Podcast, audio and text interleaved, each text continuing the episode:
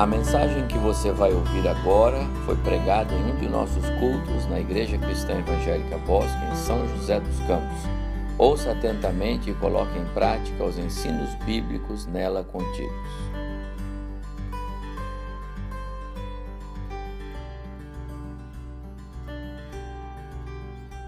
A oração e o avivamento. Quero retomar hoje mais uma vez, o tema que temos é, trazido à igreja para as nossas reflexões sobre a necessidade do avivamento. A Dr. Russell Shedd, um dos, dos nossos é, é, é, teólogos, pregadores da palavra do nosso contexto, né? Recentemente foi promovido para a glória, mas ele é uma das autoridades nesse tema do nosso tempo. Né? De séculos atrás, nós temos que pensar em John Wesley e Jonathan Edwards e outros que eu até cito aqui no boletim. Mas do nosso tempo, eu gosto muito dos escritos. É, tive o privilégio de ouvir algumas vezes Dr. Shed falando sobre esse tema e ele é, é, sempre foi uma autoridade no tema. Obrigado. Mas ele dizia assim que a oração é o oxigênio da vida espiritual do crente. E ele dizia: não há avivamento sem a oração. A oração precede o avivamento da igreja.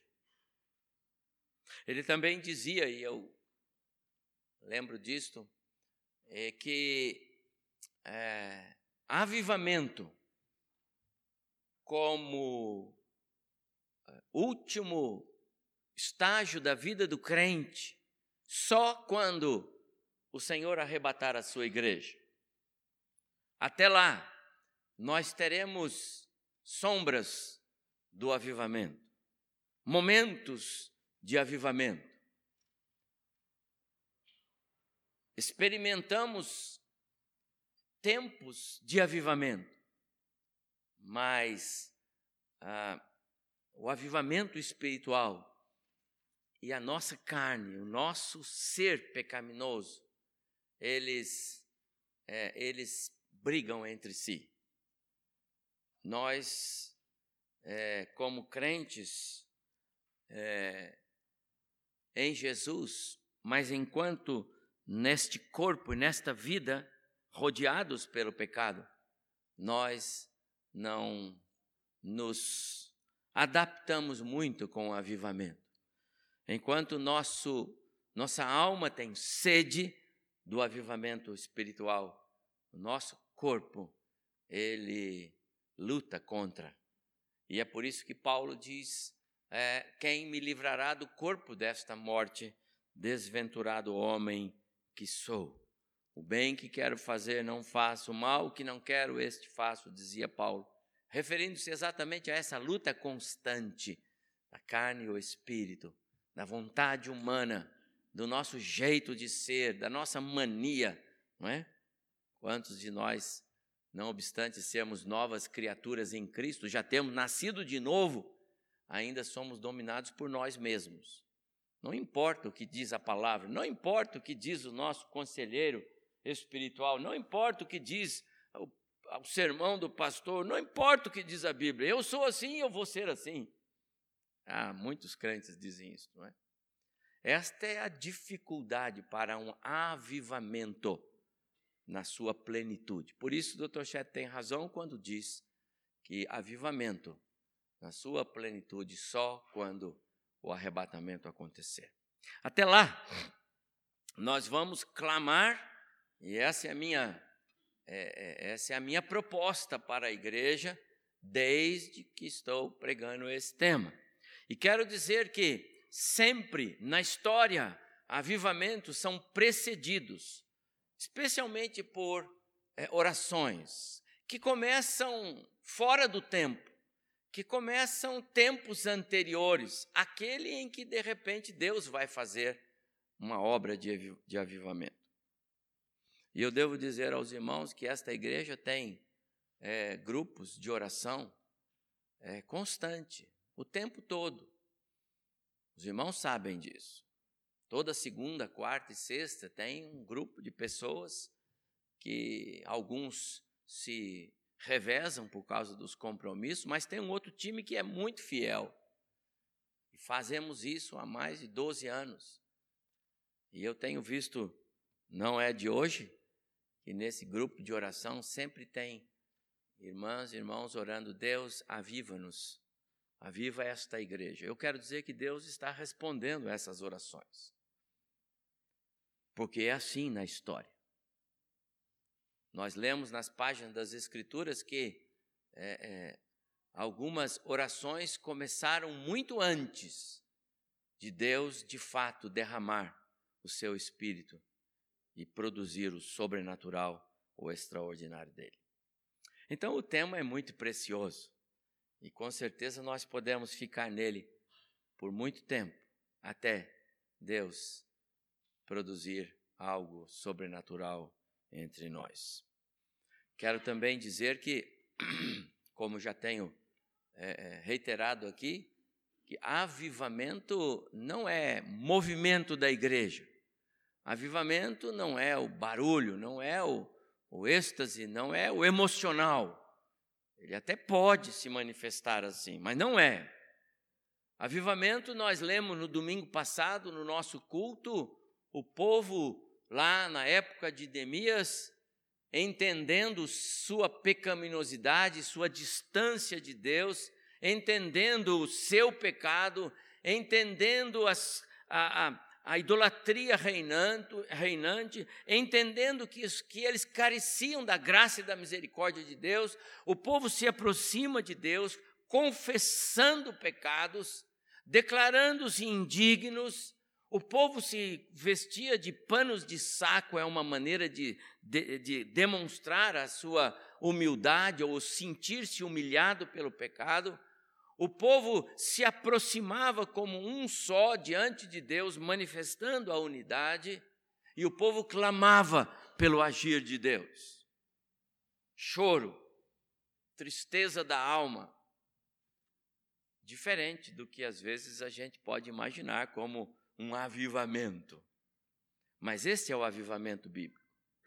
Porque avivamento é um mover sobrenatural de Deus através do seu espírito. Avivamento é é uma ação que começa no reino espiritual. Ele começa no coração de Deus, ele não começa no coração do, das pessoas. Começa no coração de Deus. É Deus quem produz. Mas antes, Deus promove coisas extraordinárias. Eu não sei se eu coloquei no nosso boletim. Ah, sim. É a primeira primeiro artigo, é o primeiro parágrafo, você pode pegar aí do nosso boletim. Este pastor Jonathan Edward, um, um, dos, um dos avivalistas, é, um daqueles que Deus usou no meio do seu povo em épocas passadas e produziu grandes avivamentos.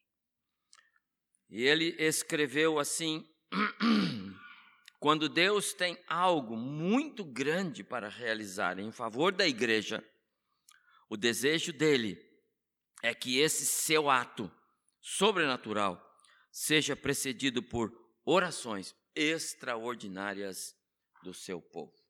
Então, amados irmãos, nós já vimos sobre a palavra e o avivamento, nós já vimos sobre o avivamento como o sobrenatural de Deus, o agir sobrenatural de Deus, nós já vimos sobre o avivamento e e, e a obra da redenção no domingo passado, no culto da ceia do Senhor.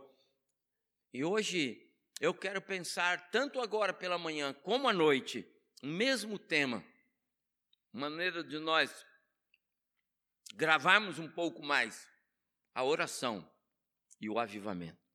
A importância da oração na obra do avivamento. Posso talvez dizer que o avivamento vem também através da oração. Eu quero voltar ao livro de Neemias. O tempo é bem curto agora de manhã, mas eu quero voltar ao livro de Neemias, porque há um, uma porção muito preciosa aqui no capítulo 9. Neemias capítulo 9. Todos nós estamos acompanhando, a igreja tem estudado Neemias aí já há três ou quatro meses e temos aproveitado isso nos nossos cultos da manhã também. E nós sabemos que Deus havia planejado um, um reavivamento espiritual no meio do seu povo, o remanescente fiel, a tribo do sul, onde estava Jerusalém. Os irmãos se lembram que Israel foi para o cativeiro assírio, uma parte norte lá em 722, e desses não se tem notícias depois disso, mas uma segunda parte, a parte sul, as duas tribos do sul, elas foram levadas para o cativeiro em, em começou em 602 e foi até 586 com algumas deportações de judeus, já por, Nabuc, por Nabucodonosor, o o rei, o grande rei, o mau rei é, é, é, babilônio. E para esses, Deus mandou cartas, como escreveu o profeta Jeremias no capítulo 29, dizendo: 70 anos, depois vocês vão voltar. Daniel também falou sobre isso. 70 anos, depois vocês vão voltar. Cumprindo-se os 70 anos, a Babilônia não é mais o, o, o, o grande poder, agora são os persas, e quando assume o Ciro, ele diz: voltem para a sua terra e reconstruam.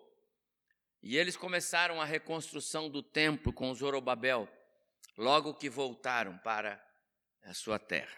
Mas o tempo se passou e eles perderam esse esse calor da volta. Cada um foi cuidar dos seus interesses, e Jerusalém, Judá, o reino do sul, ficou novamente entregue à sorte. Os muros caídos, os portões derrubados, as pessoas que habitavam Jerusalém é, sofriam mais do que você pode imaginar. Eram inimigos que entravam e saíam sem muros, sem, sem proteção, a exploração entre eles, judeus, um caos. Quase 100 anos se passaram desde que eles voltaram. E então Neemias recebe o recado: a sua cidade, a cidade dos seus pais, está nesse contexto.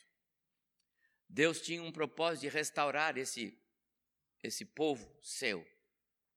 E ele iria fazê-lo com Neemias.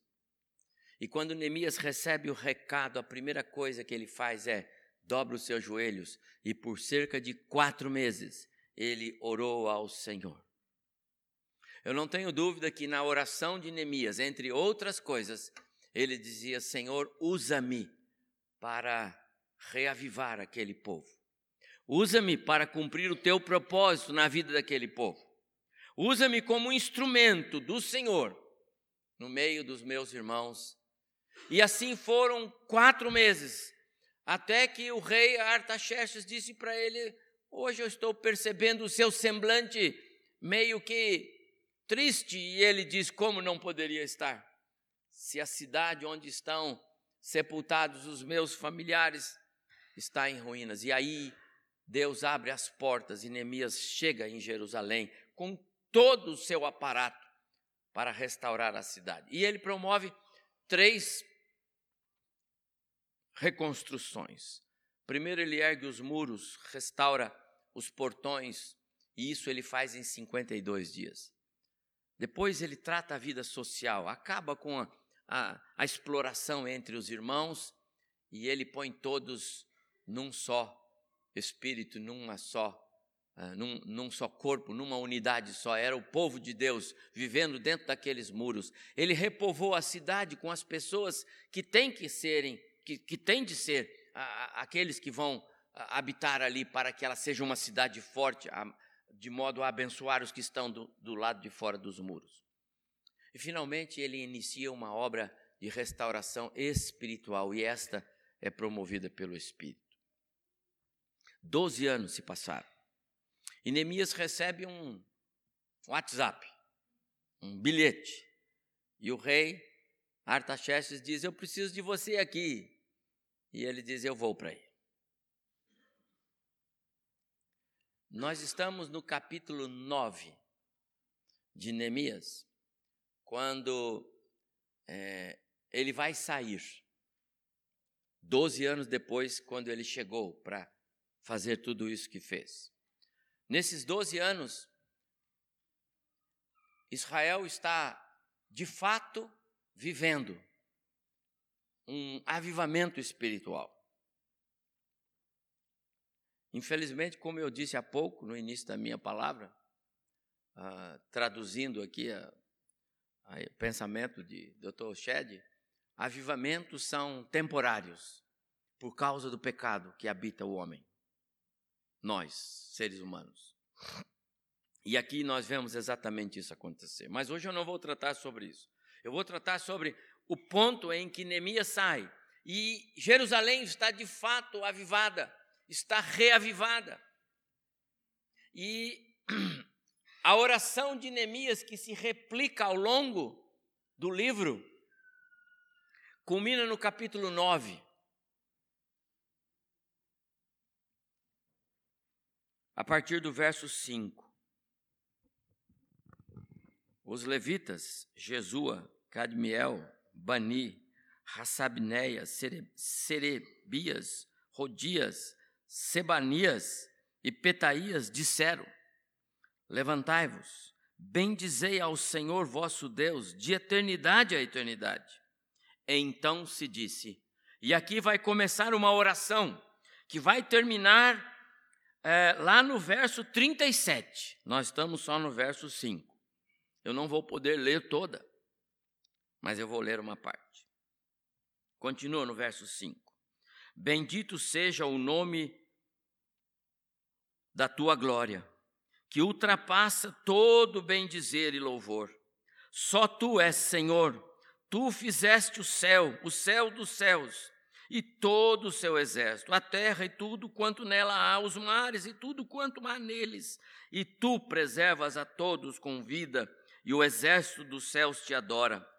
Tu és Senhor, o Deus que elegeste Abraão e o tiraste de Ur dos caldeus e lhe puseste por nome Abraão. Vou parar aqui e vou pular para o verso 32.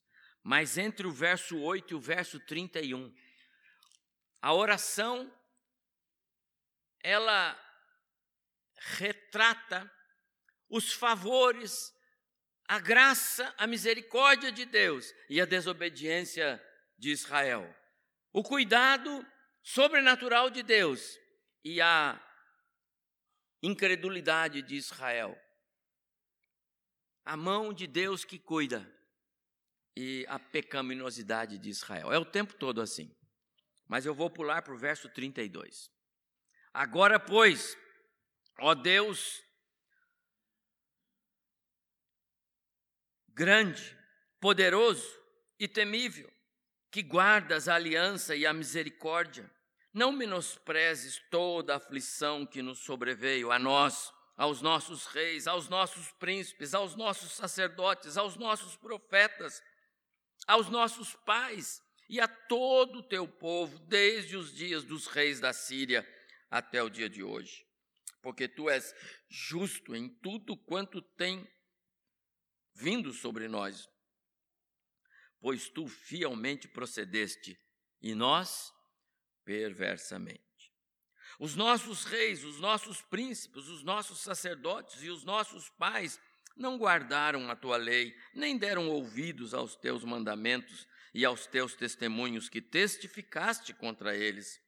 Pois eles, no seu reino, na sua muita abundância de bens que lhes deste, na terra espaçosa e fértil que pusestes diante deles, não te serviram, nem se converteram das suas más obras.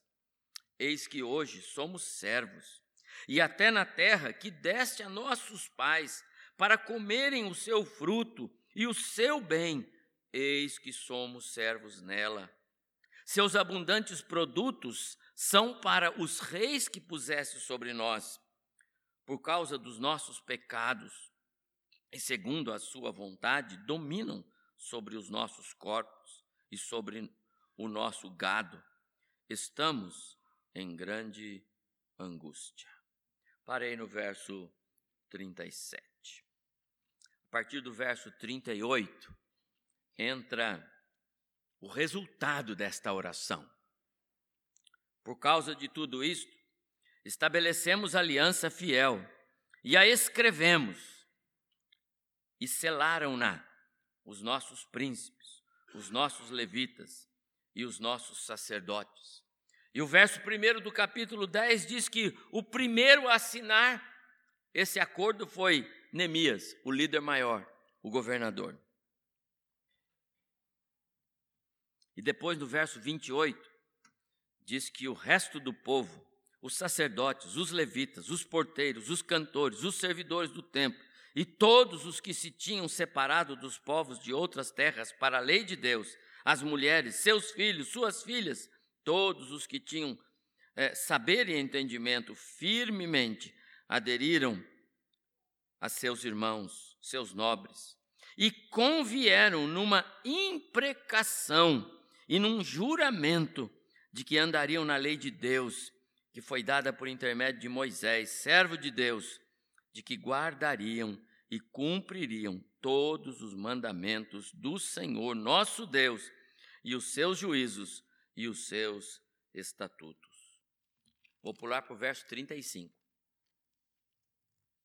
E que também traríamos as primícias da nossa terra e de todas as primícias de todas as árvores frutíferas de ano em ano à casa do Senhor, os primogênitos dos nossos filhos e os do nosso gado, como está escrito na lei, e que os primogênitos das nossas manadas e das nossas ovelhas traríamos à casa do nosso Deus, aos sacerdotes que ministram nela as primícias da nossa massa, as nossas ofertas, o fruto de toda a árvore, o vinho, o azeite, traríamos aos sacerdotes, às câmaras da casa do nosso Deus, os dízimos da nossa terra, aos levitas, pois a eles cumpre receber os dízimos em todas as cidades onde há lavoura. O sacerdote, filho de Arão, estaria com os levitas quando estes recebessem os dízimos, e os levitas trariam os dízimos dos dízimos à casa do nosso Deus, às câmaras da casa do tesouro, porque aquelas câmaras, os filhos de Israel e os filhos de Levi devem trazer oferta do cereal, do vinho e do azeite, porquanto se acham ali os vasos do santuário, como também os sacerdotes que ministram e os porteiros e os cantores e assim não desampararíamos a casa do nosso Deus. Até aí encerramos a leitura. Amados irmãos, que preciosidade esse texto. Só ele. Eu não preciso discorrer sobre ele. Tenho certeza que Deus é, haverá de acrescentar ao nosso coração o conteúdo. Mas lembre-se, é, esta oração ela faz parte de um coração que é, está recebendo uma porção espiritual, sobrenatural, que coopera com a obra que Deus está fazendo, a obra que Deus está para fazer. O verso 32, lá do capítulo 9, Deus grande, temível, não, des, não menospreze, não, não deixe de ver, Senhor, a nossa aflição, a, avivamento, amados irmãos, começa com súplica. Súplica.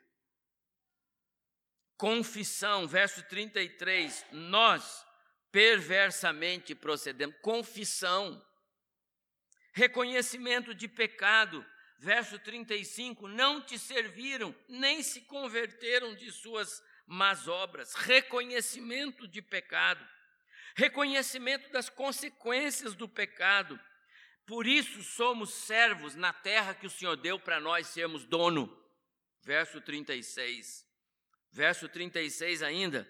Reconhecimento de que pecado priva de bênçãos.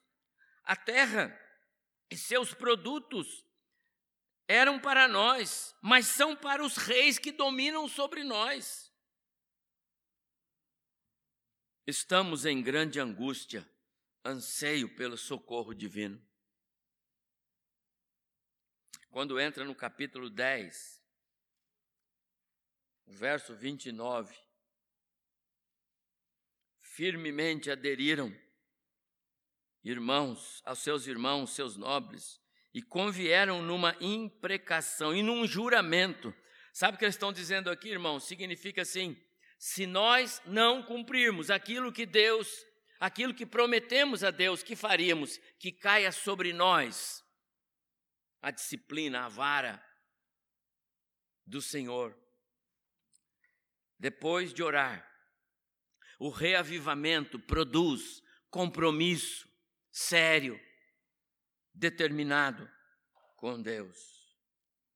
E a partir do verso 34, do capítulo 10, até o final, nós vemos o que isso produziu de forma prática na vida daquele povo.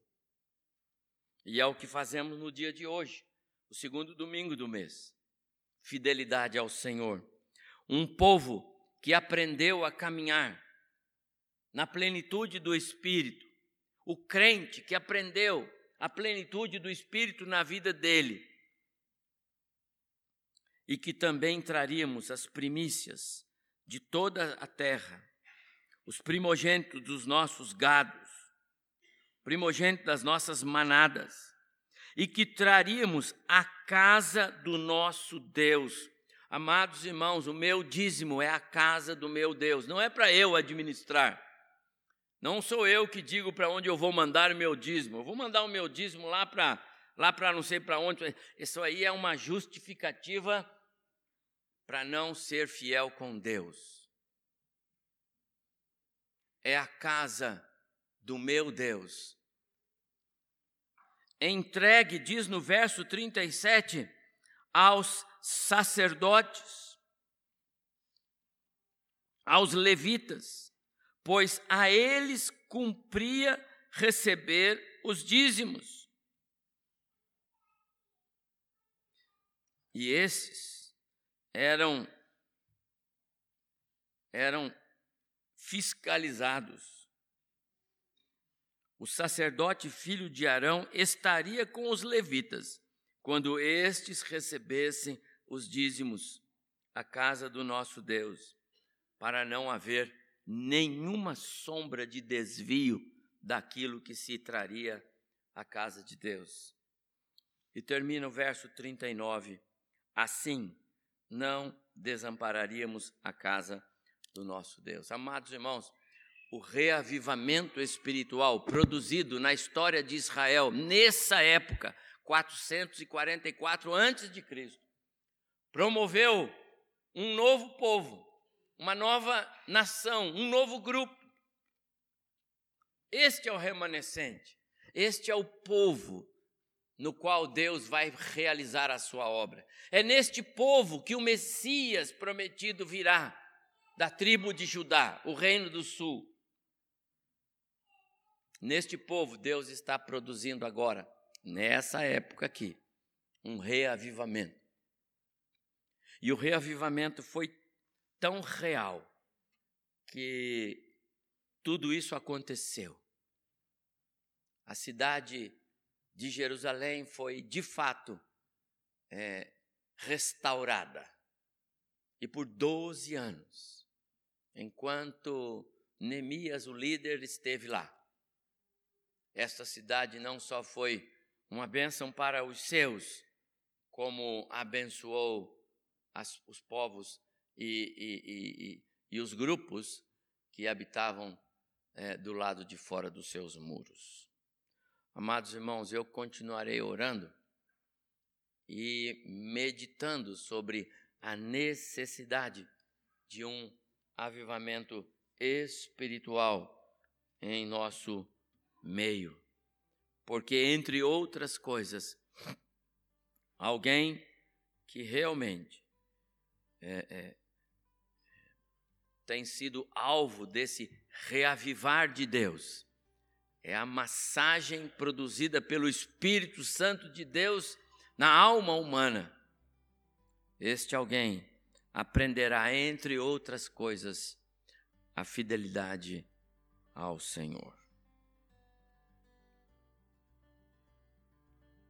Há muito valor na oração, amados irmãos, porque através da oração nós nos aproximamos do trono da graça de Deus para experimentar aquilo que o Senhor tem, para vivenciar a sua graça e o poder dela em nossas vidas. A oração e o avivamento espiritual. À noite, eu quero terminar as minhas reflexões sobre esse tema específico, a oração e o avivamento espiritual. Peço a você que leia depois com mais calma, com mais vagar, a nossa é, reflexão do, da pastoral do boletim de hoje. Ela é muito importante para o meu culto logo mais à noite com o Senhor. Convido você a cultuar o Senhor também.